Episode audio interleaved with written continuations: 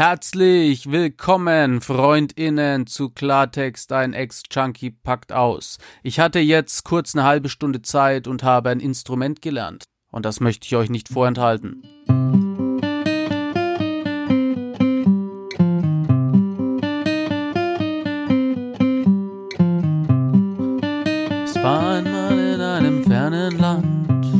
War der Förster in der City noch nicht so bekannt. Doch er hat Spaß an seinem Podcast und ich hoffe, du hast es auch. Also bleib lieber zu Hause und probier es einfach aus. Hör den, hör den Podcast, den Podcast vom Forster. Der Forster ist dein Lieblingssüchtiger, was geht ab? Geil, Junge Mann, richtig kreatives Intro wieder. Bevor es jetzt aber losgeht, musst du wissen, dass ich ja auf der einen Seite echt, echt lustig bin. Also ich finde es zumindest extrem lustig. Auf der anderen Seite ist es sehr informativ. Auf der wiederum anderen Seite geht's halt um Knast, um Drogen, Missbrauch, um heftige Stories. Also pass auf, Freund, es sind Triggerstellen mit dabei. Ey, ey, ey, ey, ey, was geht ab, Freundinnen? Ich wünsche euch hiermit nochmal ein frohes neues Jahr und wollte, möchte, wie auch immer, euch mitteilen, dass es in diesem Jahr wirklich einige interessante Specials hier in meinem Podcast gibt. Die nächsten Interviews werden richtig gut. Zum Beispiel mit einem Zocker, also wir behandeln das Thema Spielsucht, dann mit einer Dame, mit einer jungen Dame möchte ich fast sagen, die ebenfalls Drogenerfahrung hat mit Heroin und Knast war auch noch dabei, das ist sehr interessant. Und dann gibt's noch ein Mega-Special, ich weiß gar nicht, ob ich das jetzt hier schon so verraten kann, aber es hat mit Sex zu tun. Ja, da sind, sind erstmal alle sprachlos, aber da gibt's ein paar richtig geile Interviews, habe ich in petto. Außerdem gibt's gerade eine super coole Aktion, nämlich, wie ihr vielleicht mitbekommen habt, habe ich ja mein Power-Programm an den Start gebracht. Das Power-Programm ist ein sechsmonatiges Mentoring-Programm von mir für dich oder für wen auch immer, weil die Leute haben dann irgendwann zu mir gesagt, ja, äh, Dominik Forster, Mann, cool. Jetzt haben wir verstanden, wie es bei dir zur Sucht gekommen ist. Du hast es auch sehr gut erklärt. Auch dein Live-Auftritt war exzellent. Wir haben sogar verstanden, wie du es rausgeschafft hast. Aber was muss denn jetzt ich tun, damit ich es auch schaffe? Und darauf hatte ich lange keine Antwort, jetzt aber schon. Das Powerprogramm Clean werden, clean bleiben ist ab sofort verfügbar. Und es gibt derzeit eine Neujahrsaktion. Wer sich im Januar für ein Erstgespräch zum Mentoring einträgt, der nimmt auch noch an einem kostenfreien Webinar teil. Das findet dann am ersten Wochenende im Februar statt. Und zur Aktion jetzt passend oder auch nicht passend, je nachdem, machen wir jetzt ein, ein Experiment, weil das ist ja jetzt hier ein Podcast und mir ist zu Ohren gekommen, dass nicht jeder, der den Podcast hört, auch automatisch die YouTube-Videos anschaut.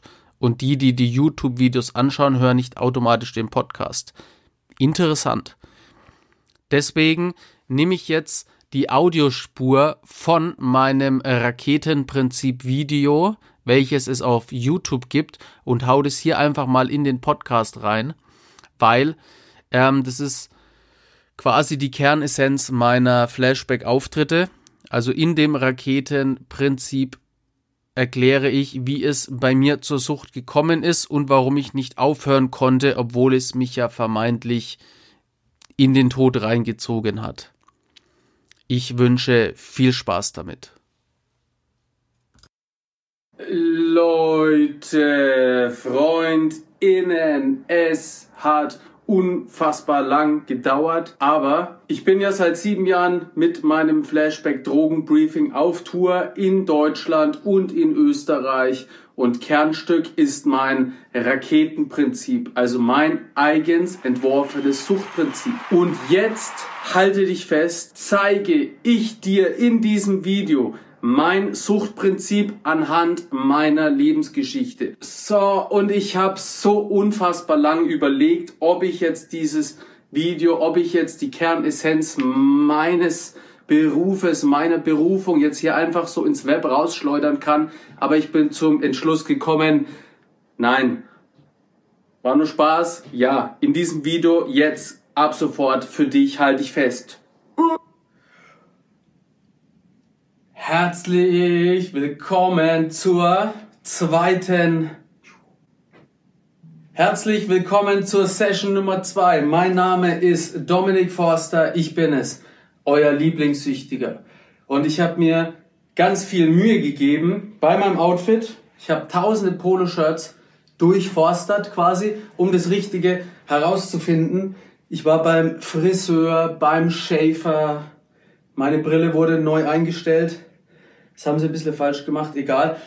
Ich habe mich allein ein halbes Jahr vorbereitet auf diesen heutigen Tag. Ein halbes Jahr habe ich trainiert, um fürs Power-Programm massiv nach Power auszuschauen. Meine Frau findet es extremen Schwachsinn.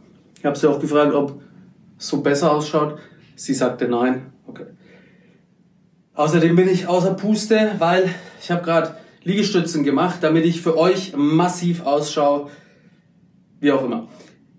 Wir machen jetzt das sogenannte Raketenprinzip. Das ist mein eigens entwickeltes Suchtprinzip. Das ist auch wesentlicher Bestandteil von dem Flashback, von dem Programm, das ich in den Schulklassen mache, weil man hieran sehr, sehr gut erkennen kann, was Sucht ist, wie es bei mir zur Sucht kam und vor allem, warum man nicht mehr aus der Sucht rauskommt. All das jetzt. so, Freunde, alles hat einen Ausgangspunkt. Sucht hat immer einen Hintergrund. Niemand hat vorsichtig zu werden. Niemand, weltweit absolut niemand, wacht auf und denkt sich, ey, mein Leben ist geil, ich habe alles, was ich will, ich habe alles, was ich brauche, aber ich fange jetzt einfach an, Drogen zu nehmen und in fünf Jahren möchte ich im Knast sitzen, in der Psychiatrie sitzen oder vergewaltigt auf dem Strich enden. Niemand plant seinen Absturz. Mir ist aber genau das passiert und hier finden wir gemeinsam heraus, warum. Mit 13 kam ich auf eine neue Schule, auf eine Hauptschule. Warum? Schule habe ich nicht verstanden. Schule hat mich auch nicht interessiert. Das Einzige, was mich interessiert hat, war Fußballspielen. Natürlich wollte ich auf die Realschule, weil alle meine Freunde waren auf der Realschule. Real Madrid war meine Lieblingsfußballmannschaft und ich dachte, das passt ganz gut. Gymnasium wollte ich auch, aber ich habe nicht verstanden, dass man dafür gute Noten braucht. Mit 13 sah ich etwas seltsam aus. Ich war klein, ängstlich, hässlich, kleiner Pimmel.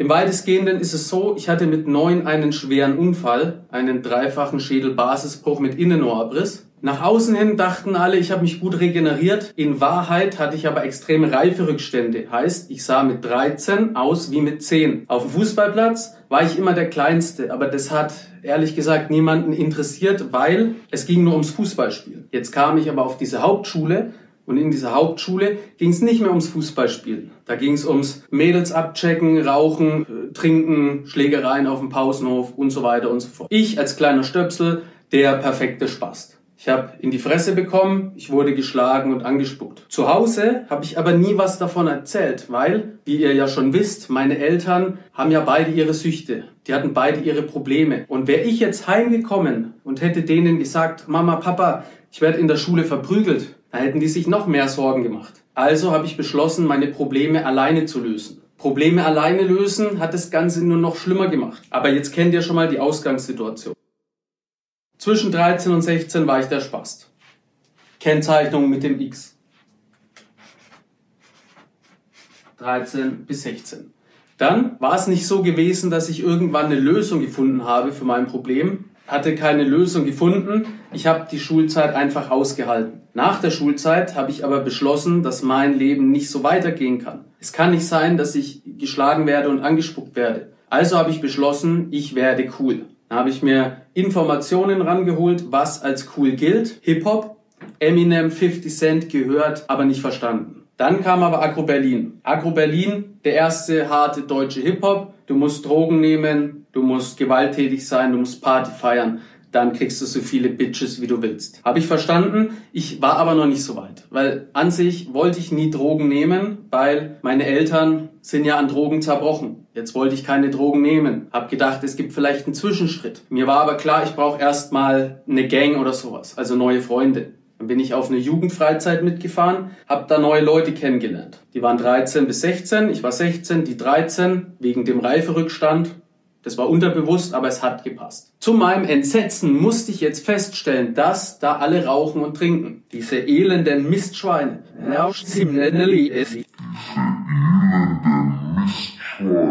Ich bin damit gefahren, um neue Freunde kennenzulernen. Jetzt haben die mich natürlich auch gefragt, willst du rauchen, trinken? Hätte ich gesagt, halt, stopp, das ist gesundheitsgefährdend. Gesundheitsgefährdend. Dann hätten die mir in die Fresse gehauen und ich hätte keine neuen Freunde kennengelernt. Also habe ich Lügen erzählt. Erzählt, ich werde Fußballprofi, ich gehe ins Fußballinternat nach Unterhaching, bla bla bla. Lügen erzählt, ein Geheimnis aus meiner Vergangenheit gemacht und siehe da, Simsala, bim, ich wurde gefeiert. Das hat so gut funktioniert, dass ich in Nürnberg 15 neue Freunde hatte. Korrigiere 14, weil ich war Nummer 15. Coolste der Gruppe war immer der, der am meisten geraucht, getrunken und gekifft hat. Ich habe weder noch getan, also war ich relativ schnell Platz 15. Die Anfangszeit war cool und spannend und aufregend, aber ich habe dann schon schnell festgestellt, dass ich einfach wieder zum Außenseiter werde. Ich war dann das fünfte Rad am Wagen so als Nüchterner in einer Gruppe voller Besoffener, das ist immer scheiße. Außerdem hat mein Papa immer gesagt, fang nie das Rauchen an hat dabei aber selber geraucht. Ich habe mir als Kind schon die Frage gestellt, wenn es so schlecht ist, warum machst du es dann? Wenn es scheiße ist, warum machst du es dann? Warum machen es alle? Dann habe ich es ausprobiert. Ich habe eine Bumbermaß getrunken, ein Liter Maßkrug, Inhalt Cola, Dunkelbier, 60% Wodka. Die Legende besagt, dass in so einer Bumbermaß von damals 40 Schnäpse drin waren. 40 Schnäpse für jemanden, der noch nie Alkohol getrunken hat zu viel. Jetzt hat mir ja aber keiner erklärt, wie Alkohol wirkt. Also habe ich mir selber so meine Gedanken gemacht und durch meine Recherche habe ich herausgefunden, der coolste der Gruppe ist immer der, der am meisten raucht, trinkt oder kifft. Also dachte ich, Forster, sei klug, du willst auf Position Nummer eins, deswegen geh auf Nummer sicher, trink gleich zwei. Ich habe so unfassbar viel gekotzt. Also schluckweise haben mich die Leute ins Unendliche gefeiert. Jawohl, der Forster säuft. Forster, Forster, Forster, Forster. Dann musste ich kotzen. Ich habe die Bar voll gekotzt, die U-Bahn, die S-Bahn, den Waldweg, mein Bett. Und je mehr Kotze aus mir rausgeschossen ist, umso sicherer war ich, dass ich sterben werde. Hab mir natürlich geschworen, mache ich nie wieder. Warum sollte man saufen? Ekelhaftes Drecksgebräu. Ich war vier Tage außer Gefecht. Alkoholvergiftung, Kotzen. Richtig übel. Ich war richtig am Arsch. Hab mich geschämt, wollte aber doch zur Gruppe zurück, weil jetzt hatte ich ja endlich Anschluss gefunden. Jetzt hatte ich aber natürlich Angst, dass die mich hassen und auslachen, weil jetzt habe ich einmal mitgesoffen, bin aber kotzend zusammengebrochen. Ist bestimmt nicht cool. Das genaue Gegenteil war der Fall, weil die haben mich abgefeiert. Der erste hat gesagt, ey Foster, wie viel du saufen kannst. Mega. Und der zweite, der ist gar nicht klargekommen, der hat immer dieses diese Geste gemacht, der so, ey, dann hat er gesagt, Forster, wie viel du kotzen kannst. Mega. Und diese Kotzaktion hat mich direkt auf Platz 2 katapultiert. Ich war nach dieser Kotzaktion nicht mehr Platz 15, sondern direkt Platz 2. Und dann ging es relativ schnell. Dann waren alle draußen beim Rauchen und dann schaut mich der Coolste der Gruppe so an und sagt so, ey, pst, Hajo, komm mal mit aufs Klo. Und ich dachte, korrekt, Junge, was will er mir zeigen? Dann sind wir so eingehakt und voll besoffen auf Toilette gewankt. Und da hatte ich kurz Panik, weil ich dachte, er will mir seinen Pimmel zeigen. Dann schubst er mich in so eine Kabine rein, fummelt wie wild an seiner Hose rum, ich werd fast ohnmächtig. Dann aber die Entwarnung, anstatt mir, übrigens reingeschaut, anstatt mir seine hässliche Gurke ins Gesicht zu hängen, zeigt er mir ein kleines Tütchen mit weißem Pulver. Und er sagt, Hajo, zieh das. Und ich schwöre, du hast den besten Tag deines Lebens. Interessant. Jetzt erzählen alle, dass Drogen scheiße sind. Der, der aber Drogen nimmt und der coolste der Gruppe ist, der sagt, es gibt nichts Besseres. Sondern habe ich das gezogen. Boah, fett, fett, ja. So, und ich dachte, mein Leben hat endlich einen Sinn. Das erste Mal, ich war drauf, wir waren im Techno-Club, wir sind abgegangen. phänomenal. Der erste Konsum war noch nicht der beste Tag meines Lebens, aber ich hatte Blut geleckt. Ich fand das geil, geil, geil. Also habe ich natürlich das immer wieder gemacht. Und beim zehnten bis zwanzigsten Konsum habe ich verstanden, dass Speed, Koks und später Crystal die Funktion hat, aus einem kleinen Niemanden, aus einem Spasten einen Superhelden zu machen. Es pusht dich. Es ist, als würde sich Son Goku in den Super Saiyajin verwandeln. Mega Energie, mega Party, alles geil. Im weitesten Sinne ist es so, es gibt für jeden die perfekte Droge. Du musst sie nur finden. Wenn du sie gefunden hast, ist es wie eine Rakete, die du in den Boden steckst und anzündest. Und wenn diese Rakete in den Himmel fliegt, dann kann diese nichts aufhalten. Diese Rakete ist auf dem besten Weg zu der Person, die wir sein wollen, zu der Person, die uns vorschwebt, zur Erfüllung all unserer Träume. Je mehr Drogen ich genommen habe, umso besser wurde alles. Am höchsten Punkt explodiert die Rakete. Es ist überhaupt nicht die Frage, ob die Rakete explodiert, wenn du süchtig wirst. Die Frage ist, wann. Kannst du ausprobieren. An Silvester gib 1000 Euro für so eine Rakete aus. Du steckst sie in den Boden, zündest die an. Sie fliegt vielleicht länger und höher, aber sie wird explodieren. Mit 17 habe ich angefangen, Drogen zu nehmen. Und mit 21 ist die Rakete schon explodiert. Also ich habe es in relativ kurzer Zeit geschafft, mein Leben zu zerstören. Natürlich ist dir als Süchtiger der Raketenflug nicht bewusst, aber rückwirkend betrachtet weiß ich, dass es ab hier nur noch bergab ging. Und es geht viel, viel schneller runter, als es hochging. Am Ende des Bogens war ich immer noch 21. Es hat dann angefangen mit Paranoia-Anfällen. Hier habe ich mir Schleimfäden aus dem Rachen gezogen, um nicht zu ersticken. Hier habe ich mir imaginäre Käfer aus der Haut geschnitten. Warum? Weil bei Stufe 1 die Paranoia in dein Leben kommt. Egal vor was du Angst hast, und wir haben alle vor irgendetwas Angst, wenn du nur noch feierst und dein Gehirn nichts mehr verarbeiten kann, weil im Traum verarbeiten wir Erlebtes, Albträume spiegeln unsere Ängste, dann knallt hier irgendwann eine Sicherung durch. Und wenn die Sicherung hier oben durchknallt, weil du die ganze Zeit wach bist, weil du nicht mehr schläfst, weil dein Gehirn nicht mehr weiß, was geht ab, schlafen wir, sind wir wach, was tust du uns an, woher kommen die Glücksgefühle und der rasante Abfall. Wenn dein Gehirn Erlebtes nicht mehr verarbeiten kann, dann kommen diese Ängste. Und diese Käfer waren meine Ängste, sind meine Ängste. Ich habe Angst vor Kakerlaken, Käfern und ich war sechs Tage auf Meth und dann habe ich mir eingebildet, dass hier diese Käfer reinschlüpfen und hier Eier ablegen. Und dann habe ich im Wahn mit glühenden Rasierklingen diese Käfer hier rausgeschnitten. Überwiegend an der Innenseite meiner Oberschenkel. Ich habe das richtig wachsen sehen. Ich habe die Käfer unter meiner Haut schlüpfen sehen. Im weiteren Verlauf meiner Geschichte bin ich auf ein Mädchen getroffen, die hat auch so einen Käferfilm gehabt aber der hat sich eingebildet, dass die Käfer unter ihrem Gesicht sind. Dann hat sie mit einem glühenden Nagelklipser ihr Gesicht geöffnet, das Gesicht nach oben gerissen und versucht, die Käfer rauszukriegen. Und das hat nichts mehr mit Logik zu tun, das hat nichts mehr mit Verstand zu tun.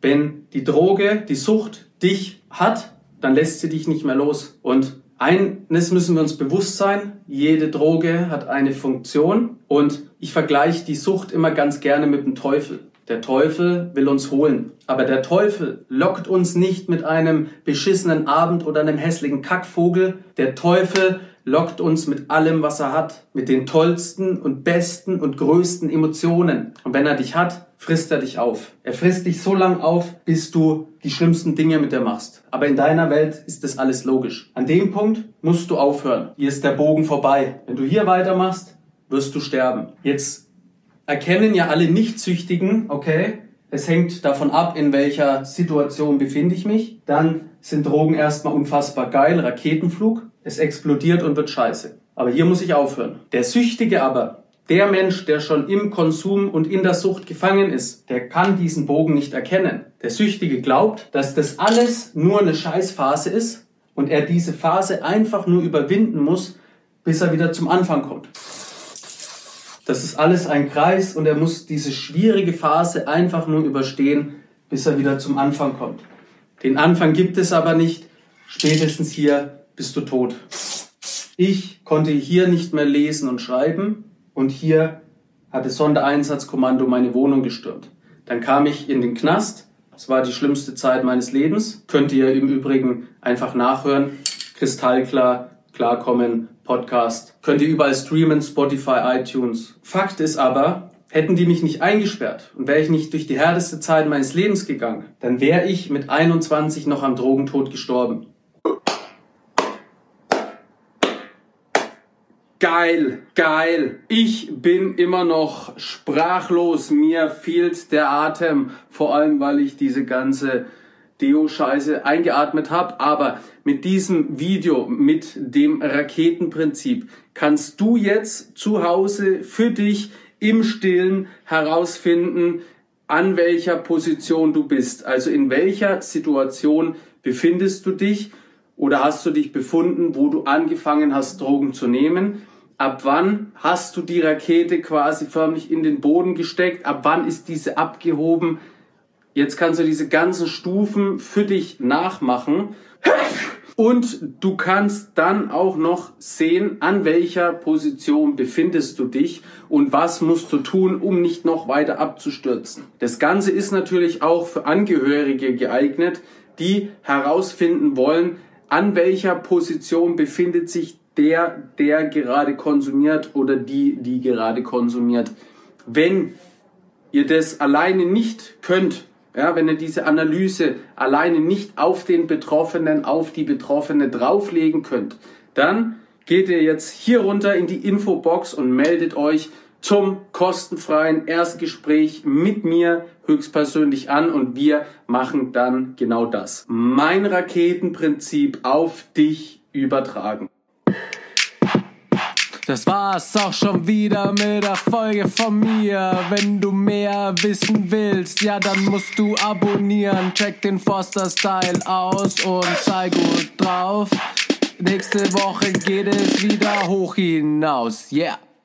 Aber zieh dir bitte unbedingt kristallklar und klarkommen als Hörbuch rein, überall zum Streamen verfügbar.